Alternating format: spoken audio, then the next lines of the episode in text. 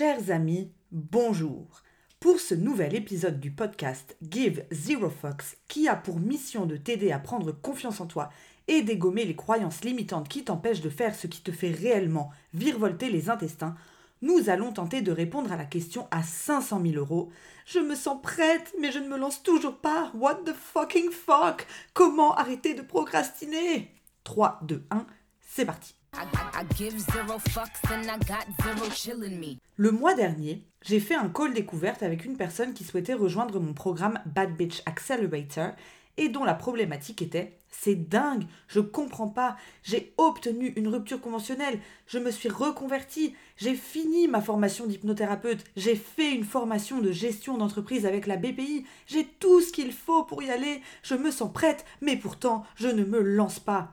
To which I answer classic shit. Parce que 14 700% du temps, les aspirants créateurs et entrepreneurs font l'impasse sur l'un des sujets les plus importants qui est l'intérieur de leur tête. Et à un moment, il va falloir arrêter de faire comme si on était encore en 1952 et de considérer que nos émotions, nos ressentis, nos besoins et nos peurs sont des petites crottes de mouches qui n'influent pas sur nos choix et sur nos comportements.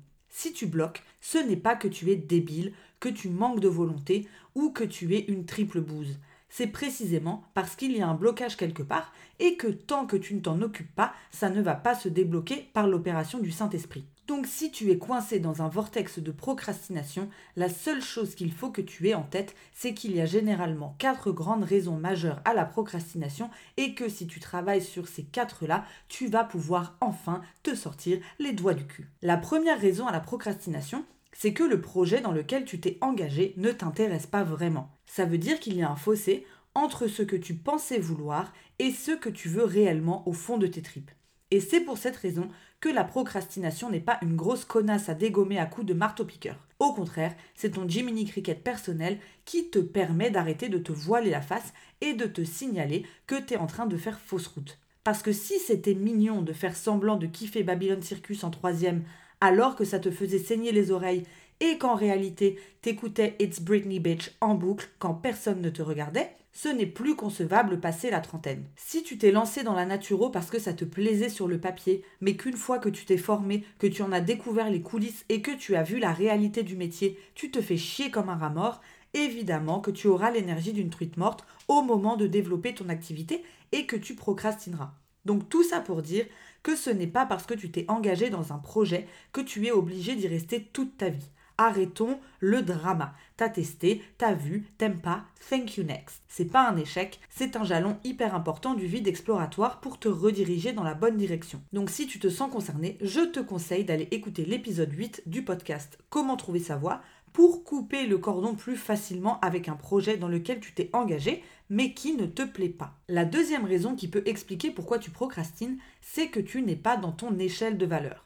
Ce qui en français signifie que tu développes ton projet en ignorant tes besoins fondamentaux.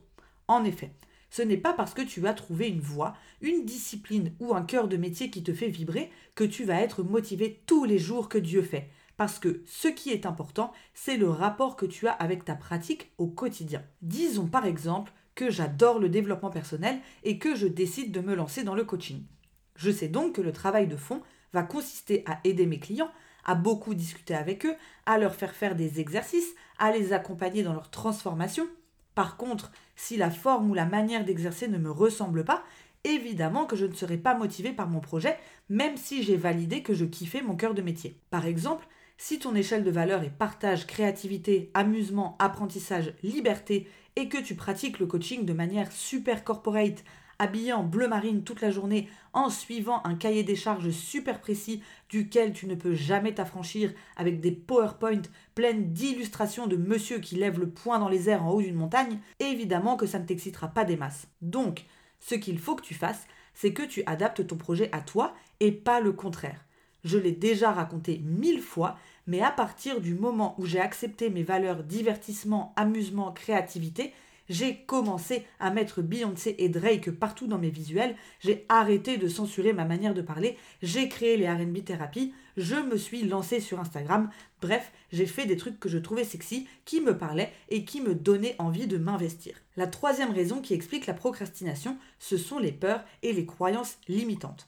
Ça te concerne si tu en es au stade où tu te dis c'est bon, je kiffe mon projet et je l'ai adapté à mon échelle de valeur, je suis méga motivé, mais je suis tétanisé comme une poule dans des phares par des croyances du style je vais jamais y arriver, ça ne va jamais intéresser personne, tout le monde va se foutre de ma gueule, mes potes vont penser que je suis en pleine égo trip, je ne suis pas légitime, ou encore je vais finir sous un pont pour les plus drama queens d'entre nous. Bref, tu as peur, et entre nous, c'est tout à fait normal.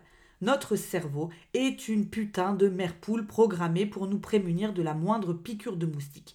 Donc dès que tu voudras le sortir de sa petite routine pour faire quelque chose de nouveau, créer le changement ou prendre des risques, il va t'envoyer l'artillerie lourde du découragement pour que tu restes bien au sec sur ton petit canapé.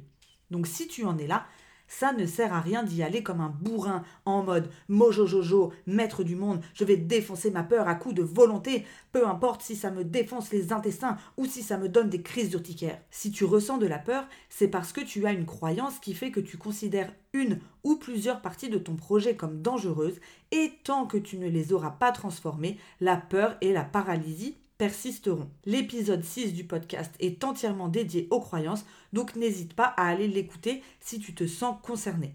J'ai aussi une vidéo entière sur YouTube où je t'explique ma méthode de transformation de croyances, mais après, c'est parfois tellement dur de sortir de sa tête pour voir au-delà de ses croyances que le mieux, c'est d'être accompagné. Donc, si tu as envie de passer la sixième et que tu souhaites que je t'accompagne à mettre les mains dans le caca, n'hésite pas à rejoindre mon programme Get Your Shit Together pour que nous puissions ensemble t'aider à prendre confiance en toi et dégommer les croyances limitantes qui t'empêchent de créer librement. Et last but not least, la dernière raison qui peut expliquer que tu es coincé dans un fucking vortex de la procrastination duquel tu n'arrives pas à te tirer, c'est tout simplement la grosse flémasse soit parce que tu as besoin de dormir ou de débrancher ton cerveau parce que potentiellement c'est too much pour lui d'être sollicité 18 heures sur 24. Et si c'est le cas, tu fermes ton ordi, tu vas faire un puzzle, tu vas te coucher, je m'en fous, mais tu recharges les batteries. Soit l'autre option, c'est juste que tu as une fucking flemme mentale de grosse paresseuse et ma meilleure parade pour ça, puisque je suis spécialiste, c'est d'envoyer ma liste de tâches que j'ai à faire pour la journée à un de mes potes, ainsi qu'un Lydia ou un chèque de 200 euros, et il n'a le droit de te rembourser que si tu as fait tout ton travail. Je te promets que c'est radical et que d'un coup, tu ne vas plus du tout succomber à ton envie de regarder 12 épisodes de Friends ou de passer une heure sur Candy Crush. Par contre, la clé de la réussite pour cet exercice, c'est vraiment de prendre un pote bâtard qui veut ta mort et qui n'a aucune pitié pour toi. C'est tout pour moi pour aujourd'hui. J'espère que ça te donne des pistes et que ça t'aide. Si tu veux aller plus loin, je te laisse t'inscrire à ma masterclass Comment retrouver le mojo quand t'arrives pas à passer à l'action pour créer le projet de tes rêves. Je passe une heure avec toi pour 1.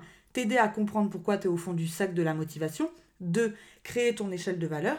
3. Adapter ton projet à ton échelle de valeur je te fais bosser en direct pour que tu repartes de la masterclass avec des vraies clés. Donc inscris-toi seulement si tu peux te poser et fait. Si tu es en mode je vais écouter en lavant mes vitres, mieux vaut que tu restes sur le podcast et que tu fasses cette masterclass plus tard.